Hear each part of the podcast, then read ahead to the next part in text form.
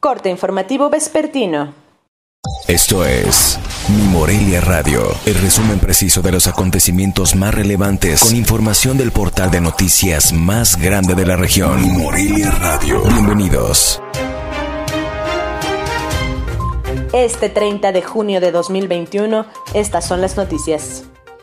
A partir de este primero de julio, la autopista siglo XXI tendría abierto un carril en un solo sentido y será en sentido de Lázaro Cárdenas hacia la carretera México-Guadalajara.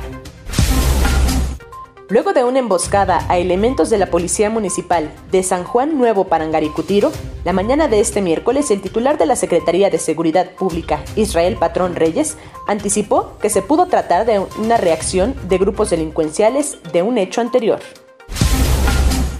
pobladores de Aguililla realizaron una marcha pacífica la tarde de este miércoles para pedir que regrese la paz luego de los episodios de violencia que se presentan en el municipio, así como las afectaciones al libre tránsito, al abasto de insumos y al corte de energía eléctrica.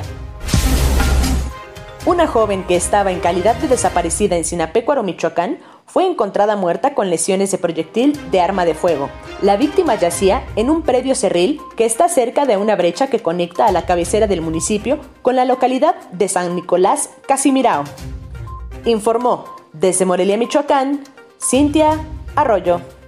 Esto fue Mi Morelia Radio. Te invitamos a que estés siempre bien informado. www.mimorelia.com Mi Morelia Radio.